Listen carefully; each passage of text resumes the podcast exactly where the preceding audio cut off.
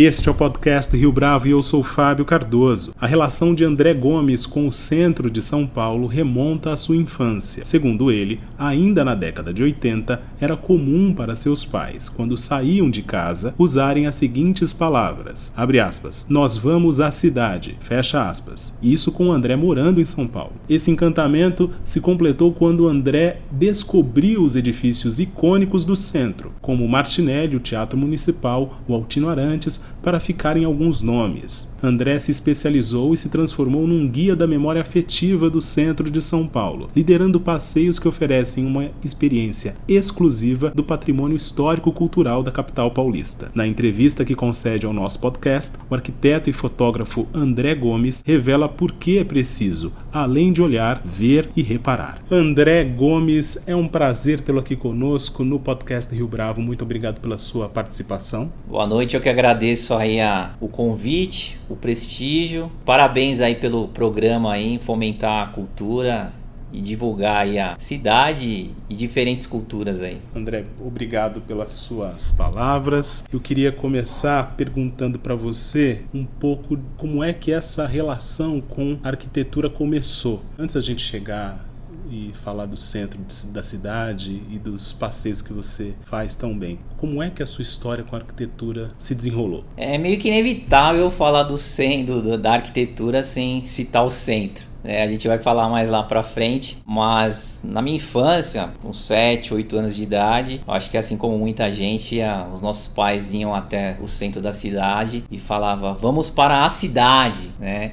A gente já morava, eu moro ali na região leste de São Paulo, na Moca, mas até esse deslocamento no centro era uma diversão. Então, quando a minha mãe falava que ia na cidade, eu já criei essa relação com a, com a arquitetura no percurso, né? O bairro da Moca, um bairro ali de residências, com gabarito baixo, e aí quando chegava próximo à região central, aqueles prédios enormes, arranha-céus para uma, uma criança da época lá. Então, a minha relação, comecei a um apreço aí pela arquitetura quando criança. E quando você está falando do centro ou da cidade nesse momento, imagino que seja década de 80, é isso? Correto. Quais regiões da cidade que o André visitava com a família? Tinha um dentista que ficava próximo ali a, ao bairro da Bela Vista, então eu me recordo muito da, da Vida Brigadeiro, a Bela Vista, o Bexiga. Essa região marca muito assim a, a minha memória de infância essas visitas ali. E depois ali na Teatro Municipal, o antigo MAP, então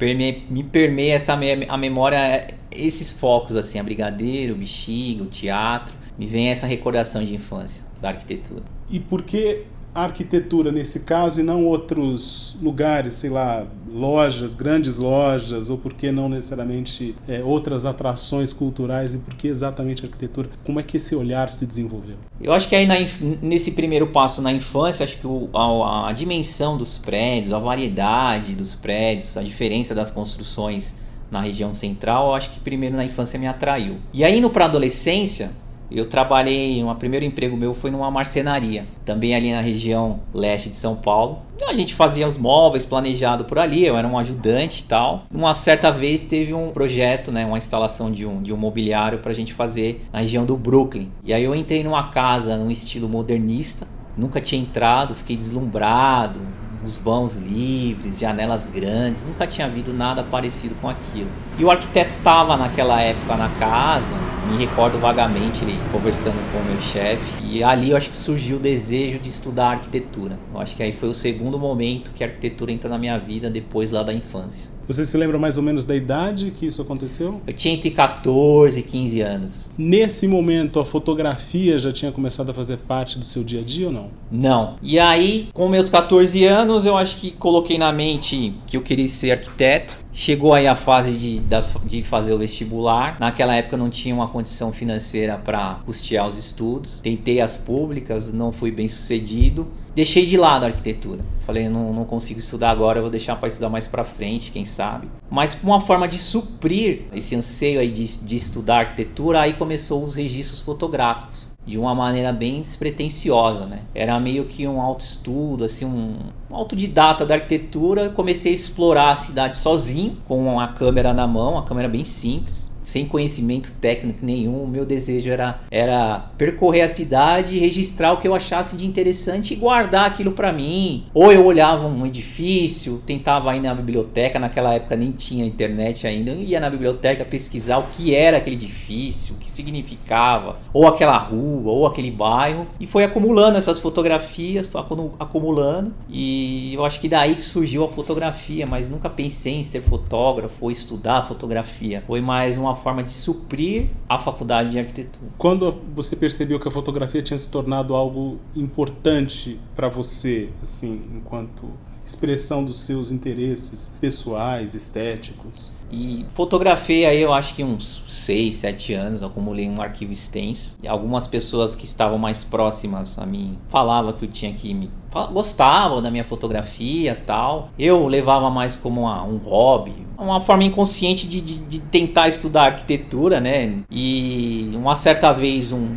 trabalhava no escritório de advocacia e um, um chefe meu gostou da fotografia que, ele, tá, que eu estava editando ali na hora do almoço. Ah, essa fotografia é linda e no fim ele adquiriu essa foto. E aí ali eu senti que eu acho que a minha foto tinha um valor ali, uma pessoa de respeito, tal, adquiriu a minha imagem, enquadrou ela, colocou na sala da casa dela. E ele me começou a me incentivar, não só ele como outras pessoas ali do meu trabalho, que não tinha nenhuma relação, era um escritório de advocacia. As pessoas começaram a me incentivar e aí eu participei de um concurso fotográfico, isso em meados de 2013, salvo engano que o tema era muito tinha muito a ver com as fotografias que eu fazia. Se eu não me, se eu não me engano o tema era qual o seu olhar sobre a cidade. O tema era esse. Você tinha que postar uma foto lá e no uma hashtag o perfil lá de uma construtora que estava fazendo. E eu de maneira despretensiosa também falei eu vou, vou postar né? Vou postar tem as fotos aqui os prêmios eram eram livros de uma exposição. Para minha surpresa no final eu não ganhei mas ali o corpo, ali o júri ali gostou muito minha, das minhas fotos, gostaram muito assim, recebi vários elogios e a partir dali algum desse, desse pessoal que participou, participou do júri começou a me direcionar para eu participar de novos concursos, passeios,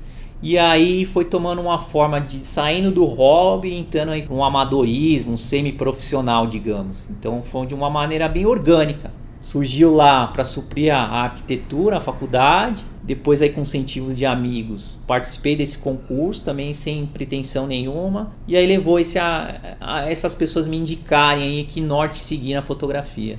A gente está falando então já de 2013. Sim. Os, essas fotos, elas tinham um espaço de privilégio, ou seja, elas aconteciam, elas registravam quais lugares de São Paulo essas fotos? Praticamente o, o centro ali, o centro e os bairros adjacentes.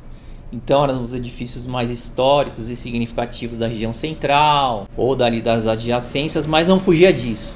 O, perímetro era ali, o perímetro ali de 5 km ali, vamos dizer, da, da, da Praça da Sé e eu não fugia daquilo. Fazia uns percursos diferentes, em caminhos que de repente ninguém ia passar para tentar alguns ângulos diferentes e ficou concentrado ali, os registros ali durante todo esse período. O que, que você aprendeu nesse período que você estava fazendo essas fotos, ou que você se concentrou em estudar, ainda que de forma particular?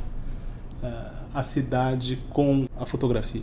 Aprendi muita coisa. Eu aprendi muita coisa que provavelmente você não aprende numa faculdade, seja de arquitetura ou outra. Na faculdade de arquitetura, pelo menos na época que eu estudei, coisas que eu aprendi na rua, como ah, os estilos do edifício, aprende na faculdade, mas só você presenciando o estilo, é, a forma, presenciando mesmo a arquitetura, só não olhando em livros, em slides, você aprende o que é o que. Então aprendi é, vários estilos de arquitetura, é aprendido na faculdade, mas eu acho que você caminhando você aprende muito mais que você vivencia o lugar. Conheci muitos lugares que são às vezes não são poucos divulgados, seja museus, centros culturais. É, aprendi também, eu acho que a empatia com todo tipo de pessoa que você encontra na rua, seja do morador de rua, seja de um executivo. Às vezes de você conversar, às vezes de ele ver você fotografar e dar uma dica. Então isso também você acaba aprendendo. A... Tem uma relação na rua ali com a fotografia também nisso. De as pessoas ver você com a câmera na mão, se aproximar indicar um lugar que é legal para fotografar, ou dar uma dica de segurança, não vai ali que ali é perigoso. Então acho que eu aprendi, aprendi a questão também do urbanismo, né? Que também na, na faculdade você aprende, mas você vivenciando, questões de gabarito, que, questões de paisagem urbana, é, as dimensões da rua, uma rua estreita, uma rua mais larga as calçadas e aí você também aprende os problemas que a cidade tem, né? O trânsito, o que, que a gente pode fazer para melhorar, calçadas mais largas, essa poluição visual, mais natureza, mais paisagismo. Essas coisas a gente aprende na faculdade de uma maneira teórica, mas a rua ela acaba te ensinando bastante. As pessoas, no entanto, têm medo de andar pelo centro, André. Você percebia isso já naquela época? Você viu isso escalando de uns tempos para cá? Como é que a sua experiência é, dá conta disso? Sim, as pessoas têm, têm medo da região central. Elas têm um preconceito em relação, primeiro, à insegurança você citou, um, um preconceito em relação à higiene. E geralmente a gente vai lá para resolver um assunto burocrático Agora nem tanto, porque a maioria é tudo virtual, mas você tinha que ir na prefeitura, você não tinha. Era tudo na região central. Você tinha que também ah, comprar um, alguma coisa mais barata de eletrônico, você vai na Santa Efigênia, você vai lá na 25 de março, e assim os polos ali no centro de comércio. Então, é, antes de responder a sua pergunta em relação ao preconceito de as pessoas têm medo, antes do medo as pessoas vão lá na região central, não de uma maneira generalizada, mas eu acho que em boa parte ela, vão, ela vai lá para resolver um assunto burocrático ou ela vai lá em um, num desses centros comerciais. Então ela está preocupada somente com o destino dela, aonde ela vai chegar e o que ela vai resolver lá, ou comprar, enfim. Mas eu acho que o barato de, desses passeios, enfim, ou de qualquer passeio, seja isso que eu estou citando, não é o destino, eu acho que é o percurso. Então você olhar para cima, olhar para baixo, olhar para os lados, caminhar devagar, pegar um caminho que geralmente foge um pouco daquilo que você vai fazer esse que acho que é o barato que eu faço aí na fotografia que talvez se destaque. Voltando à sua pergunta da insegurança, todo mundo fica inseguro. Lá realmente há uma concentração maior daquele núcleo da, da Cracolândia que agora, tá, agora deu uma, uma espalhada. Né? Tem aquelas gangues das bicicletas, enfim, tem vários tipos de gangue ali. Insegurança que é noticiado, existe, mas também não é dessa forma avassaladora que possa impedir ou bloquear de você ir lá fazer um passeio ou resolver uma questão burocrática ou você fazer uma compra. Eu vejo assim que no meu aspecto assim, eu observo isso, presenciei vários assaltos, vários problemas ali de, de, violência e é notório que vem aumentando. Não vou mentir que, que era menos, que era mais e diminuiu. Eu, eu, eu noto que aumenta isso aí. Aumentou a falta de segurança na região central. Falo porque eu vivo ali nesses passeios meus fotográficos e quando eu, eu ah, também faço um passeio que eu levo um pessoal para acompanhar esse meu passeio em conjunto. Mas eu acho que o medo assim não pode bloquear a gente de ir lá passear. A gente tem que ter as cautelas também. Os meus equipamentos fotográficos todos têm seguro. Quando eu vou com o meu grupo aí que, que a gente se reúne, falo os cuidados que a gente tem que ter. E é assim qualquer parte da cidade, seja na região central ou nos outros bairros, a insegurança ela vai existir. Talvez em menor escala ou maior escala, mas ela existe na cidade como um todo. Agora, André, no contexto da pandemia, tudo mudou, inclusive para você que gostava de. estava acostumado, aliás, a ir ao centro fotografar, meio a tanta gente, teve que mudar um pouco de hábito nesse sentido. Como é que foi essa experiência para você? Como é que isso impactou no seu trabalho, no caso dos registros? No momento, eu acho que é assim como todos os profissionais, seja fotógrafos, enfim, qualquer outra profissão, acho que afetou bastante, né? A fotografia para mim era um hobby, eu estava trabalhando home office mas o meu hobby, a meu, o meu escape era fotografia. Né? E eu falei, nossa, e agora o que eu vou fazer? E acho que diversas pessoas já tiveram aí muitas turbulências aí, questões psicológicas, a ansiedade voltando à tona. E a única, a única coisa que eu poderia fazer, minimamente, era dar uma volta no um, dois quarteirões. moro num bairro praticamente residencial, as ruas largas. Eu falei, é, caminhar. Depois que a gente foi descobrindo aí o contexto aí do, do vírus, um caminhar ali com máscara, enfim, protegido.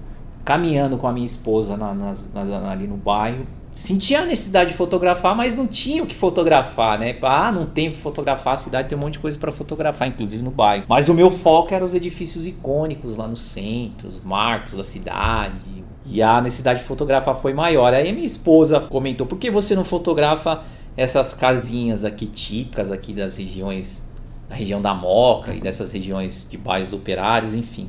De início eu não dei muita atenção para ela. Eu falei: não, não, não vou fotografar uma residência não é esse o meu foco. E aí, depois eu, passado um tempo, eu, eu comecei a seguir a ideia dela. Registrei algumas casas, comecei a publicar no Instagram e a repercussão foi enorme, porque além do registro ali, do enquadramento, da luz, da sombra, da, da, da, composição, da fotografia, isso tem um resgate de uma memória afetiva, né? Então, lembra uma casa de vó, uma casa de tia, ou uma casa que você de criança lembrava, aquele piso de caquinho, uma memória de resgate, uma, uma coisa que, que remete muito à infância de muita gente aí, dependendo da época. Então, além do, do registro fotográfico, traz essa memória afetiva. Então juntou duas coisas aí que, que eu não esperava ter o retorno que teve. Impulsionou assim essa questão de engajamento em rede social. Tinha em torno de 20 mil seguidores, isso triplicou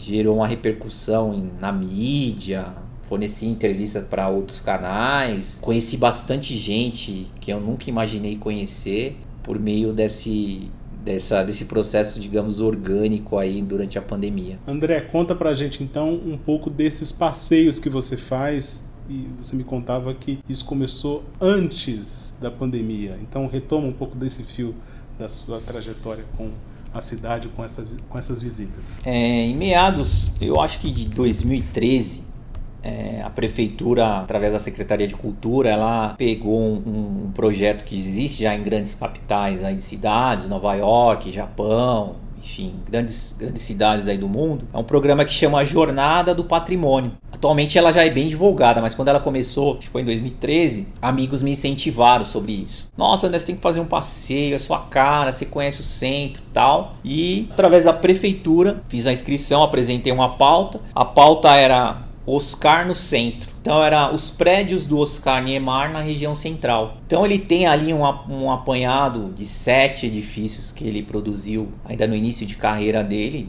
Boa parte das pessoas ah, vão citar que é só o Copão, mas existem outros desconhecidos. Então a parte interessante é do passeio é esse, as pessoas descobrirem que existem outros prédios do Oscar Niemeyer na região central. E aí eu apresentei a pauta para a prefeitura, ela aprovou, fiz o passeio, fiz um passeio, dois passeios no, durante um sábado, que era em dois horários. No ano seguinte fiz também o outro nesse mesmo estilo. E aí dei uma parada, foquei em outras coisas profissionais. E aí depois de maneira particular eu mesmo comecei a promover os passeios. E aí era, era a pauta do Oscar Niemeyer. E depois eu comecei a misturar o Oscar Niemeyer como um centro com outras questões ali dos centros, comércios, casas de shows, cafés, igrejas. Aí eu fiz um roteiro que faz esse apanhado que, que, eu, que eu intitulo esse passeio como Centro Despercebido. São edifícios, lugares ali que as pessoas talvez já ouviu falar ou conhecem,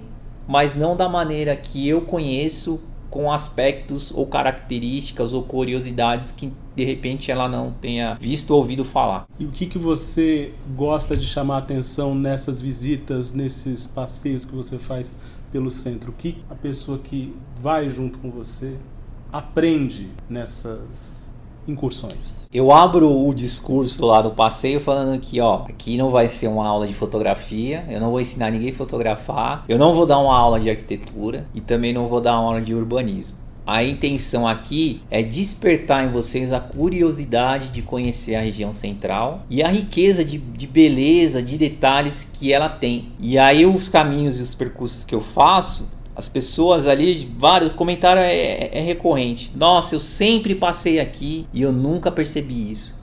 Nossa, eu trabalhei aqui há 30 anos e eu nunca percebi isso. Então é para instigar a pessoa a ter um olhar mais atento, apreciar a região central que tem esse preconceito e às vezes essa marginalização que é suja, que é insegura, tal. Então é o objetivo é esse. E aí no final o que eu peço para as pessoas é que elas compartilhem, ou seja, esse passeio que eu fiz, que ela pegue um apanhado de meia dúzia que ela aprendeu ali e ela traga um familiar, um amigo, um marido, namorada, enfim, e faça o que eu fiz E muitas vezes fazem, e muitas pessoas fazem isso e depois me deu, deu um retorno. Fala, André, eu fiz isso com meu filho. Eu fui lá, ele nunca tinha visto, ele ficou deslumbrado. E esse é o maior retorno para mim, assim, de as pessoas compartilharem e expandir essa minha ideia de, de, de, digamos, ocupar o centro. Dá um exemplo dessas, desses espaços que muitas vezes as pessoas não prestam atenção mas que tem a ver com essa memória arquitetônica e cultural da cidade de São Paulo. A gente pode até retomar aí ao Oscar Niemeyer.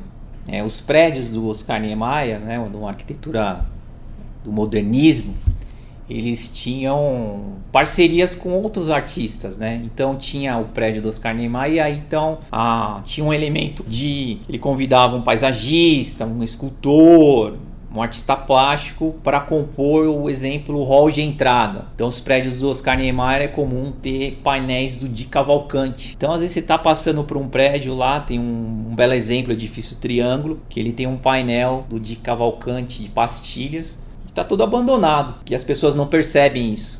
E aí quando você fala, nossa, de Cavalcante, não, mas não é. Aí vê lá, tem assinatura, e às vezes puxa lá na internet na hora e acaba testando lá, nossa, é realmente uma obra de arte aqui e as pessoas desvalorizam, enfim. Um dos aspectos é esse, despertar esse, esse detalhe de arquitetura, arte ali despercebida. Outros são detalhes mais, mais aprofundados, entrar na, na, nas igrejas, nas capelas, nas catedrais, explorar, é, perceber cada tipo de arquitetura, estilo que de repente cada arquitetura, seja de capelas, catedrais ou de outros edifícios também, explicar esse contexto para as pessoas de uma maneira bem didática que todo mundo consiga entender, e não só um arquiteto, um urbanista. Esse é um dos aspectos também arquitetônico, mas não fico só na arquitetura.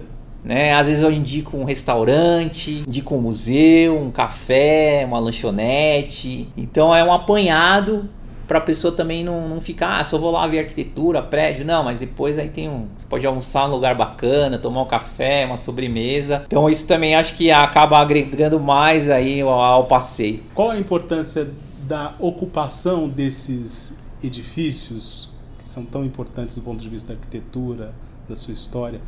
Por uh, novos empreendimentos ou iniciativas culturais. A gente comentava antes da entrevista começar a respeito da Casa de Francisca, por exemplo. Eu acho que a importância, a gente tem vários exemplos, né? Você citou aí a casa de, de Francisca, que atualmente é ocupada por uma casa de show, restaurante, tem lugar. Tem outros que é um edifício na Avenida São João, pouco mais para frente ali da, da Galeria do Rock, para quem se localiza aqui em São Paulo. Tem um hotel, que era um hotel que ele estava abandonado e hoje ele abriga, salvo engano o nome do programa, acho que é Casa dos Artistas, que abriga artistas já que são aposentados, se é que podemos usar esse termo, e dão esse espaço para eles morarem. Então acho que a ocupação do centro aí, seja por uma casa de show, seja por uma moradia de interesse social, seja por um café, é, seja por qualquer outro tipo de ocupação,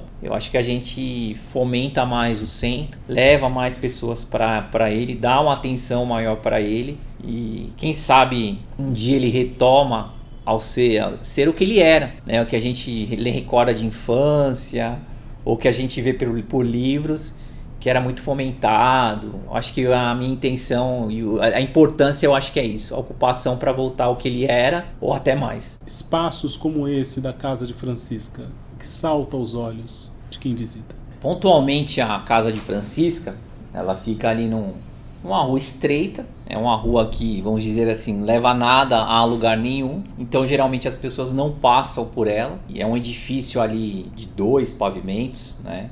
Pessoa não vai olhar para cima, mas quando ela eu, eu chamo a atenção para ela olhar para cima e ela vê uma série de ornamentos, tem umas janelas todas ornamentadas e ela consegue visualizar que tem alguma coisa acontecendo lá dentro de diferente, porque lá quem já foi lá quem não conhece a casa de Francisca, você consegue ver da rua as janelas abertas e aí tem um forro acústico, colorido, um monte de lâmpadas coloridas. Então, primeiro desperta isso, a curiosidade da pessoa saber o que é lá. E no térreo é uma portinha de entrada pequena, tem um segurança, então inibe a pessoa fica inibida de entrar ali, né? Ela não sabe se é uma, é uma propriedade particular, mas você tem acesso a ela porque é um espaço ali multicultural. Então eu convido as pessoas para entrar ali. Então vamos subir lá, vamos ver o que está acontecendo. Ah, mas pode isso? É, a reação é essa, mas pode ir lá? Falo, claro, é um, um, restaurante, é uma casa de shows, vamos lá. Talvez a gente não assista um show que o ingresso vai estar esgotado, mas a gente pode almoçar lá e tal. E aí na recepção é um, é um edifício que. um edifício eclético que tem alguns elementos até em arte novo, é uma arte nova que é na época, azulejos, cerâmicas tal. Tem um elevador, ferro tal. As pessoas já ficam impressionadas com essa recepção. E aí quando eu peço permissão lá para recepcionista, a gente vai entrar, a gente sobe uma escada em curva e aí se depara com outro universo. Parece que você entra no outro mundo, né? Tudo colorido, arrumado, uma música ao fundo, geralmente tem bandas tocando ao vivo, o restaurante, a visão para ir para fora do edifício e ver os outros edifícios. Então as pessoas ficam encantadas, né? Porque elas descobrem um lugar, parece que entram no novo mundo ali, né? Não estou exagerando, a impressão que as pessoas têm é essa. É essa curiosidade, né? Ela vê que ela pode entrar, pode acessar. Existem lugares diferentes e interessantes. Basta você ter um olhar mais atento e não ter medo de perguntar se pode ou não entrar. Muitas das pessoas ficam impactadas. Para quem está nos ouvidos pode parecer, ah, está exagerando, não. Mas quem participa desses passeios aí, e um dia que quiser participar comigo, pois aí no final, de repente, eu deixo aí o meu perfil, vai sentir a mesma coisa que essas pessoas sentiram. É, é diferente, assim, porque você não espera. Você está numa ruazinha estreita, aí você olha para cima, tem um prédio todo ornamentado, você vê que tem alguma coisa rolando lá dentro, e aí você consegue entrar, vislumbrar aquilo. É uma experiência aí sensorial. Uma última pergunta, André. O que você imagina como ponto cardial para essa recuperação do centro como um espaço a ser frequentado pelas pessoas, não só para resolver questões burocráticas ou não só como um local de passagem? Eu acho que é assim, é... vejo que é um trabalho conjunto, né? Eu acho que o poder público tem o seu papel. Né? A maior boa parte dos edifícios ali no centro são às vezes de propriedade do município, do estado, da federação. E muitos deles estão abandonados porque eles não tomam nenhuma atitude. Então, acho que o primeiro ponto, no meu ponto de vista, é esse. A população também, eu acho que participar desse processo, a iniciativa privada também, que já está fazendo bastante coisa. Então você vê bancos ocupando edifícios históricos, seja através de cafés, seja através de pontos de mirantes, seja de um restaurante. Eu acho que é um trabalho conjunto. Em relação à sua pergunta, qual é o ponto cardeal, acho que é um trabalho conjunto. Não depende só da prefeitura, não depende só da população, não depende só da participação privada aí de empresas. Eu acho que é um trabalho conjunto assim. Seu perfil no Instagram? Meu perfil é André DVCO.